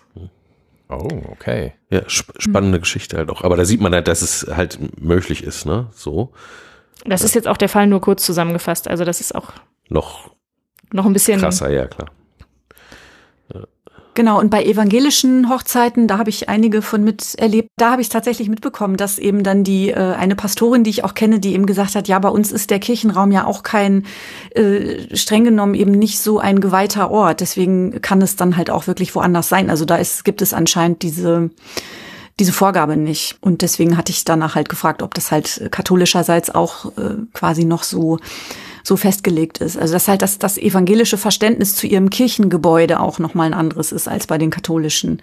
Ja, ja, klar. Das ist ja wegen, äh, das ist ja dann auch wieder wegen dem, äh, ja, wegen dem äh, sakramentalen äh, oder dem Sakramentsverständnis, was momentan jetzt gerade Ja. äh, vorliegt. Ne? Also tatsächlich ist das ja, hat es ja dann auch wieder mit äh, ja mit heiliger Or äh, heiligem Ort und heiliger Materie auch zu tun. Ne? Also so ein so ein Altar, der wird ja auch, äh, bevor der in Betrieb genommen wird, also bevor man da Eucharistie drauf feiern kann, äh, wird der ja auch äh, äh, sehr aufwendig geweiht mit wer weiß was für äh, Ritualen, äh, äh, die da alle möglich sind. So dass äh, da ist natürlich man darf ja nie vergessen, bei der römisch-katholischen Kirche, die Vorgängerorganisation, der römische, das habe ich glaube ich schon zigmal gesagt, der römisch-katholischen Kirche ist jetzt ja nicht äh, irgendwie eine jüdische Sekte oder so, sondern halt äh, das römische Reich. Und da ist natürlich auch ganz viel antikes äh, äh, Brimborium einfach mit dabei. So. Das kann sehr schön sein, das kann auch sinnvoll sein, aber es ist halt auch, was es ist. Ne? Also es ist natürlich jetzt nicht biblisch unbedingt, ne? wobei jetzt Alt Altäre weihen und so weiter vielleicht schon. Naja, äh, spannend. Es wäre nochmal eine Folge für sich. Marc, wir können sowieso Fall. einfach nochmal über das Opfer in den Religionen sprechen. Das haben wir, glaube ich, schon mal gemacht, aber das können wir einfach noch sechsmal machen. Finde ich nach wie vor immer noch gut spannend. Aber jetzt das Opfer, äh, eine Ehe ist kein Opfer, ne? Oder? Dann Das äh, da kommt Ähm. an, wenn du fragst. Ich habe frag auf meinem Ich frage die ganzen verheirateten Leute, die jetzt gerade hier mit mir sitzen. Das, Äh, Ich habe als- da, da, Maike, Maike, darf ich da ganz kurz? Ja, natürlich. Ähm, das ist jetzt das sind relativ ungeordnet, gerade in meinem Schädel. Ähm, aber äh, tatsächlich äh, gibt's immer noch mal wieder so, so, so Vorstellungen von der Ehe, die tendenziell aus diesem Altherrenwitz kommen, ne? Also, dass der Mann irgendwie über seine Frau herzieht, weil die Olle ja zu Hause irgendwie voll doof ist und so. Und, und da, wirkt es dann schon irgendwie so, als wäre Ehe ab einem gewissen Zeitraum des Zusammenseins tendenziell eher eine Leidensgeschichte. Ähm, ich verwehre mich sehr gegen dieses Bild, ich, auch wenn ich verstehe, wo es herkommt. Ähm, gerade wenn man sich anguckt, dass es noch nicht ganz so lange her ist, dass man eben zusammen blieb, obwohl man offenkundig, ähm, also obwohl die Ehe offenkundig eigentlich so emotional und auch inhaltlich an ihr Ende gekommen ist. Ähm, und ähm, man sich zwar nach katholischem Verständnis äh, zwar nicht scheiden lassen kann, aber man kann trotzdem andere, also verschiedene Gebäude bewohnen. Man muss sich einer, ähm, wie auch immer, gearteten, kalten, brutalen, möglicherweise gewalttätigen Ehe nicht aussetzen. Äh, auch nach, nach katholischem Verständnis übrigens nicht. Ne? Man, die Ehe bleibt zwar bestehen, aber niemand wird äh, gezwungen, in einer Ehe zu sein, in der man nicht sein möchte. Also in einer, in einer räumlichen Nähe zu sein, in der man nicht sein möchte. Ähm, ich sagte, ich habe das gerade so gesagt, es kommt darauf an, wen du fragst, ob Ehe ein Opfer ist oder nicht. Ich würde immer noch behaupten, dass ähm, Ehe ähm, wie jede Form des gemeinsamen Zusammenlebens bedeutet, dass man ähm, nie aufhört, das klingt jetzt ganz schlimm, an sich zu arbeiten. Ähm, das klingt jetzt so, als würde man sich ständig verbiegen müssen zum anderen hin oder zum Gefallen des anderen. Das meine ich damit nicht. Sondern, ähm, also meine Frau und ich, als wir angefangen haben, äh, diese Beziehung zu führen und uns ernsthaft Gedanken gemacht haben, ob wir heiraten wollen oder nicht. Wir haben uns die Ehen angeguckt, die um uns herum so existieren. Ähm, also beispielsweise die Ehe meiner Eltern hat keinen Bestand gehabt, die haben beide neu geheiratet. Die Ehe äh, der Eltern von meiner Frau haben keinen Bestand gehabt und die haben auch beide, äh, ihr, ihr Vater hat neu geheiratet, ihre Mutter nicht. Ähm, und hier im Ruhrgebiet gibt es sowieso tatsächlich gefühlt zumindest relativ viele Patchwork-Familien ähm, mit, mit irgendwie äh, zweiten und dritten Ehen und Familien und deren Kindern eben auch wieder daraus. Und, äh, und wir haben uns gefragt, woran hat es denn gelegen, dass diese Beziehungen teilweise nur sehr kurz gehalten haben? Und die eine Konstante, die wir gefunden haben, war, dass irgendwann die Kommunikation aufgehört hat. Die haben aufgehört, miteinander zu reden. Also sie haben miteinander gesprochen, aber anscheinend nicht über wirklich wichtige Dinge.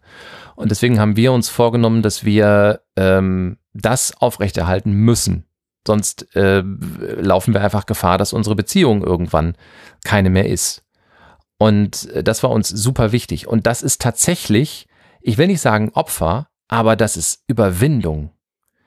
Ähm, weil man eben also bei uns ist es tatsächlich so, wir kommen nach Hause, wir haben anstrengende Tage gehabt und dann äh, reicht es irgendwie, äh, sich auf die Couch zu hängen, irgendwie den Fernseher anzumachen, irgendwas Dummes laufen zu lassen und einfach nicht zu reden. Okay, gut. Ähm, aber das ist so, es gibt so, so Einfallstore, ne? So, das könnte ich jetzt meiner Frau erzählen, aber ich habe echt keinen Bock. Also erzähle ich es ihr nicht. So, dann kommt das zweite, was ich meiner Frau mal erzählen könnte oder vielleicht auch sollte und ich habe aber keinen Bock. Oder keine Ahnung, ist mir gerade zu anstrengend und äh, ich will mir die Diskussion nicht geben, also mache ich es nicht und so weiter und so fort. Und irgendwann redet man über gar nichts mehr. Und dann daraus wieder rauszugehen, sich aufzuraffen, sich aufzuwinden und zu sagen, okay, jetzt reden wir darüber, weil wir sollten und wir müssten. Und ich meine damit jetzt gar nichts Schlimmes, sondern einfach nur Sachen, wo man genau weiß, okay, das kriegen wir nicht in drei Minuten geklärt, sondern darüber müssen wir länger reden, möglicherweise tagelang länger reden. Äh, das ist tatsächlich, das ist echter, echter Kraftakt zwischendurch. Und das muss es einem, finde ich, wert sein. Und das ist jetzt sehr hübsch, weil während du erzählst, fällt mir halt, äh, was war das, äh, Metz ein oder so, ne? Mhm. Mit der kürzesten äh, Definition für Religion, nämlich Unterbrechung. Mhm.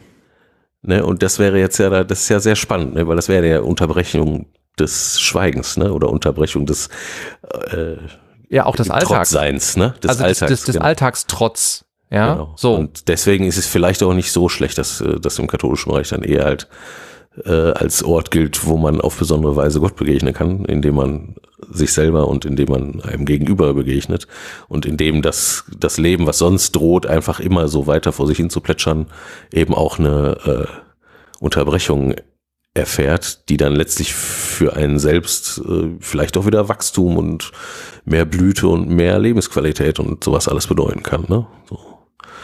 Ja. Ja. so tiefgründig Marc. wollte ich jetzt gar nicht werden. Maike, rette uns. Ja, nee, das, äh, ihr habt eigentlich schon, äh, ihr habt äh, zwischendurch schon mal sehr schön äh, zu dem letzten Punkt auf meiner Frageliste hingeleitet, nämlich äh, das, das Thema vor, vor der Ehe und zwar ähm, Ehevorbereitungskurse. Und ja, wie, wie kommt man da überhaupt wie kommt man dahin, dass, äh, dass man dann eben eine gelingende Ehe führt und so weiter und so weiter. Und ähm, Marc, du hast das zwischendurch ja schon einmal erzählt, dass du selber auch ähm, an sowas beteiligt warst und auch die Anne-Kathrin ist da ja beruflich mit befasst und ich kannte das eben bis vor einigen Jahren überhaupt nicht. Ich wusste nicht, dass es sowas gibt. Also äh, Ehevorbereitungskurse oder vielleicht heißt es auch anders, müsst ihr mich dann korrigieren.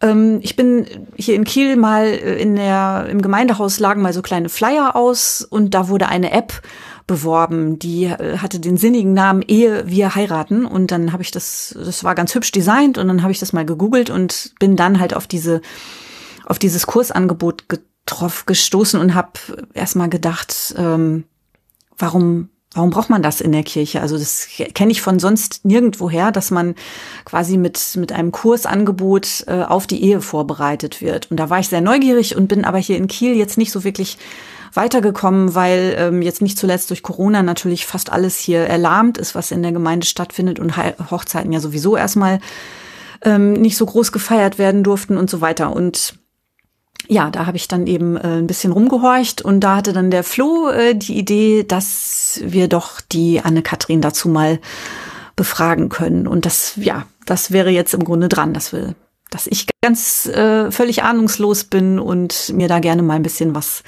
erzählen lasse zu dem Thema. Wer, wer macht das? Wer darf das? Warum macht man das? Ich möchte kurz eins vorwegschicken. Ähm also das mit dem Ehevorbereitungskurs, das ist halt äh, ein bisschen halt auch wie Kommunionunterricht ursprünglich mal gewesen ne? oder wie Firmenunterricht mal gewesen. Natürlich äh, hat die Kirche, die jetzt das Sakrament spendet oder also innerhalb derer das Sakrament gespendet wird, äh, die Pflicht natürlich, die, die Leute religiös auch aufzuklären über das, was das jetzt bedeutet. Und das heißt dann wirklich, ursprünglich ging es wirklich darum, klarzumachen, das ist, eine, was die Ehe nach katholischem Verständnis ist und dass man verdammt nochmal auch Kinder zu kriegen hat und weiß nicht was. Also das war es ursprünglich mal gewesen. Der Priester, Auch. der meine Mutter und meinen Vater im Ehevorbereitungskurs hatte, hatte den Auftrag, ihnen zu erklären, wie Sex geht. Ernsthaft? Ja, das fand ich ganz spannend. Ja, weil die Ehe muss ja auch vollzogen sein, das ist ja keine Ehe, das Richtig. ist alles wieder sehr. Ja, ja, also, ja. Das war tatsächlich auch lange Zeit so gang und gäbe. Natürlich aber ja auch gesellschaftlich war ja auch das Thema Aufklärung ja. überhaupt nicht. Äh, das wurde natürlich auch aus dem Elternhaus irgendwie ausgelagert damit. Ähm, vielleicht auch für Eltern pubertierender Kinder oder junge Erwachsene auch gar nicht so unpraktisch, wenn man sich mit dem Thema nicht befassen muss und das der Priester macht. Naja, ja. ich bin froh, dass es heute nicht mehr so ist. Ähm, naja, und der ja was, offiziell also eben, äh, darüber eigentlich nicht viel wissen äh, sollte oder kann genau. oder so, ne? also was sind Ehevorbereitungskurse eigentlich heute? Vielleicht hilft uns das vielleicht eher weiter. Ähm, heute ist es mehr ein Angebot. Einfach ein Angebot für Brautpaare, sich neben dem ganzen To-Do-Listen, die vor der Hochzeit irgendwie abzuarbeiten sind, sei es Sitzplan erstellen, Brautschuhe kaufen, was auch immer. Ähm, das nimmt ja teilweise auch schon ähm, extremen Eventcharakter heute an. Ähm, vielleicht auch aus dem Trott auszusteigen. Also ich habe von Leuten gehört, die wirklich von der von der Farbe der Karte bis hin zu äh, den Schleifen in der Kirche und am Brautkleid, also wirklich jedes Detail durchgeplant haben. Ne? Das ist äh, ja, das geht durch die Decke alles. Mehr als eine Person, die das so, also kenne ich, habe ich schon äh, erzählen hören. Und das unterbricht das jetzt auch, ne? So ein Ehevorbereitungskurs. Was natürlich super wichtig ist in den Köpfen der Paare, ähm, äh, ist, was so alle anderen denken, ne? Also ähm, die, die, ich habe es ja vorhin schon mal erzählt und Mike hat es ja gerade nochmal angesprochen. Ähm, ich habe mal so einen Kurs mit vorbereitet und ähm, zwischendurch ergaben sich halt immer mal Gelegenheiten mit den mit den ähm, werdenden Ehepaaren zu sprechen. Und ähm, tatsächlich ist immer ein großes Thema, können wir das bei unserer Feier, können wir das später an der Feier im Saal, können wir das so und so machen und wie findet das die Tante und können wir die zusammensetzen und, und solche Dinge. Also tatsächlich sind da auch nochmal ganz, ganz viele Gedanken irgendwie, ähm, die eine Rolle spielen, was so die Bedürfnisse aller anderen sind, die an so einer Feier teilnehmen. Naja, und vor allen Dingen ja auch, wenn es um die Feier geht, aber was ja dieses, äh, das, äh, wenn es heißt Ehevorbereitung, dann hat das ja jetzt, also da ist die Feier ist da ja nur quasi der erste kleine Startschuss und dann kommt ja die Ehe, auf die man dann mhm. vorbereitet werden soll. Und das, das wäre jetzt halt das, was mich da auch interessiert. Also, dass da natürlich sicherlich auch die, äh, der Ablauf geplant wird und eben ja, das, was wir vorhin schon besprochen haben, das ja, aber eben diese, die Geschichte halt, äh, wie bereitet man eben denn heute Leute auf die Ehe vor und welche Qualifikationen muss man dafür haben und ja, was, was werden da für Fragen gestellt? Also das ist klar, das kann man sicherlich auch nicht irgendwie pauschal beantworten, ist mir klar, aber da, da wäre ich halt neugierig drauf. Es gibt da ein breites Kursangebot, vielleicht fangen wir mal so rum an, ähm, das auch in unterschiedliche Richtungen geht und einfach auch ein bisschen ähm, nach den Interessen der Brautpaare fragt. Ähm, also es gibt Angebote, die sind eher erlebnispädagogisch orientiert und andere Angebote vielleicht mit einem musischen Ansatz, künstlerisch. Ähm, so findet, glaube ich, oder kann jedes Brautpaar das finden, was zu ihm passt. Ähm, Ziel und Idee dieser Ehevorbereitungskurse ist heute einfach den Brautpaaren eine Chance zu geben, sich auch noch mal in Ruhe damit auseinanderzusetzen, was heißt für uns eigentlich Ehe? Was wollen wir uns da an diesem Tag versprechen? Und was heißt das für uns, ähm, zu sagen, bis dass der Tod uns scheidet? Was heißt das, ich will dich lieben, achten und ehren alle Tage meines Lebens? Was meine ich mit lieben? Was ist für mich achten? Was ist ehren? Ähm, also einfach diese ganzen Fragen und das, was man sich in der Ehe oder in der Trauung verspricht, ähm, das für sich mal miteinander zu erforschen und sich aber auch vielleicht nochmal sehr bewusst darüber auszutauschen, was wünsche ich mir von der Zukunft? Was erwarte ich vielleicht auch von der Ehe in der Zukunft? Auch wenn es natürlich nicht planbar ist und wir das Leben eh so nehmen müssen, wie es kommt. Ähm, aber sich darüber auszutauschen, was wünscht sich der Partner für die Zukunft? Was wünsche ich mir von unserem Eheleben? Wie stelle ich mir jetzt gerade vor, dass wir das gestalten? Was macht vielleicht auch die Hochzeit mit unserer Beziehung? Habe ich da eine Erwartung dran, dass sich unsere Beziehung durch die Eheschließung ändert? Also all diese Fragen ähm, versucht Ehevorbereitung einfach aufzuwerfen und den Paaren die Chance zu geben, sich darüber auszutauschen, um sich so nochmal bewusst damit auseinanderzusetzen. Und wer, wer leitet das an? Also das machst du ja offensichtlich und ähm, äh, im Grunde Menschen, die jetzt fürs Bistum arbeiten. Also das ist jetzt nicht unbedingt was, was am Priesteramt hängt oder am Diakon. Nee, also es hängt ähm, nicht am Priesteramt oder nicht am Diakonamt. Ähm, ganz oft sind es auch Ehepaare, die an der Sache beteiligt sind, ähm, die Ehevorbereitung geben.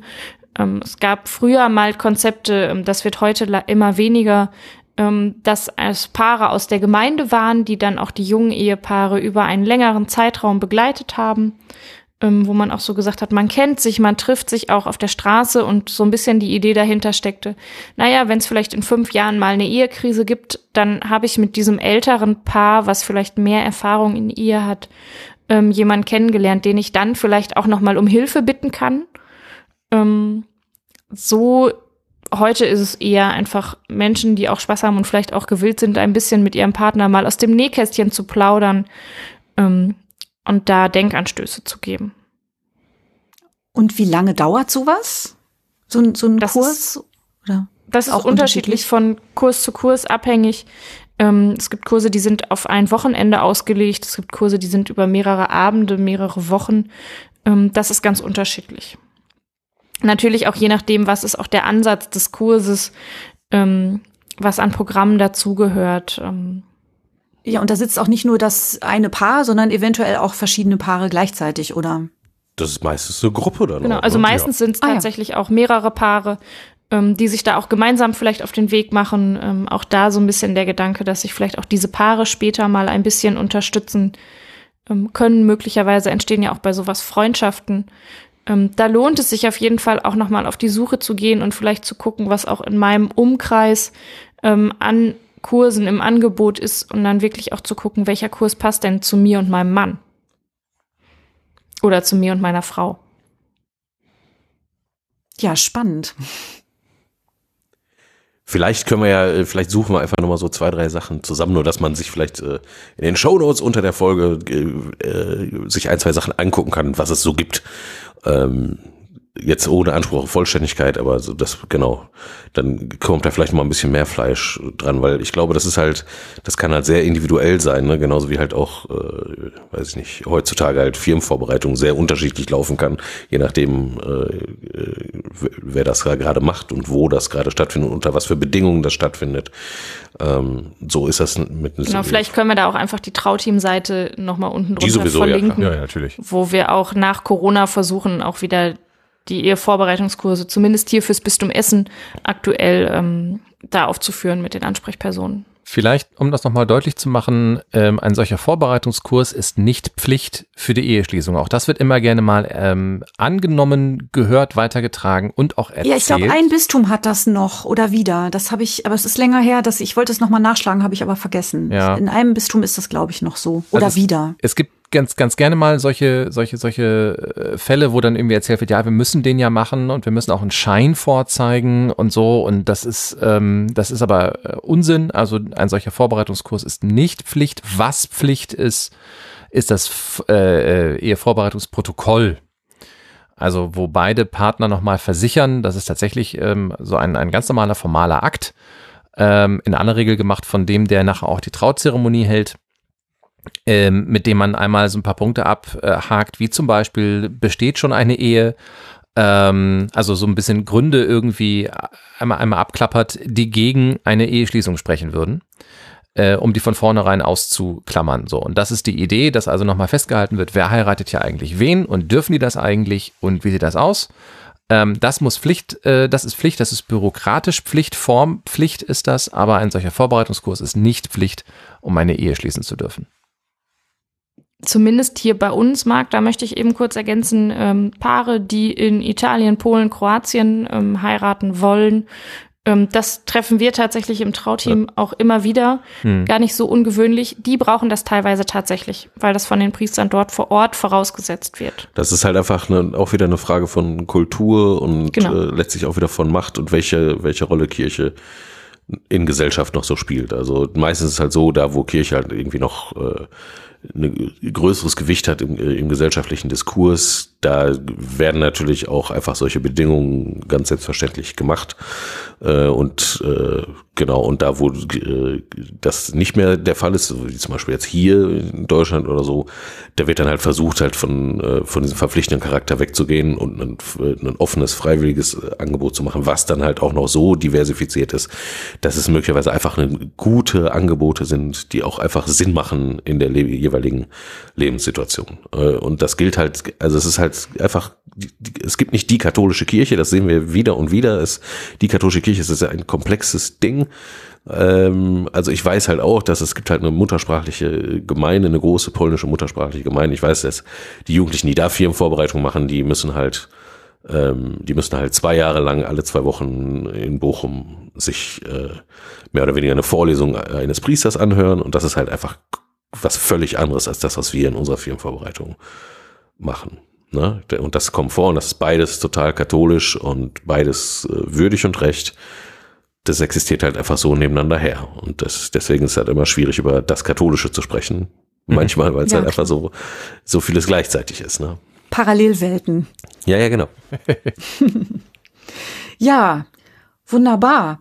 Also ähm, ich für meinen Teil, äh, ich habe jetzt keine weiteren Fragen hier mehr auf meinem Zettel und ich glaube, wir haben auch eine ganz schön, ganz schön große Runde gedreht. Wie immer, ähm, wie immer sind wir einmal immer. quer durch alles gelaufen, haben alles kurz angetickert, wie Flo das immer wir, sagte. Man könnte noch unfassbar viel mehr erzählen. Ja, ja. Aber bei gerade bei dem bestimmt Thema witzig, nochmal das Vorbereitungsprotokoll von oben nach unten zu lesen. Ja, genau, das können wir vielleicht mal lustig man, wir alles, Da müsste man noch eine Folge machen.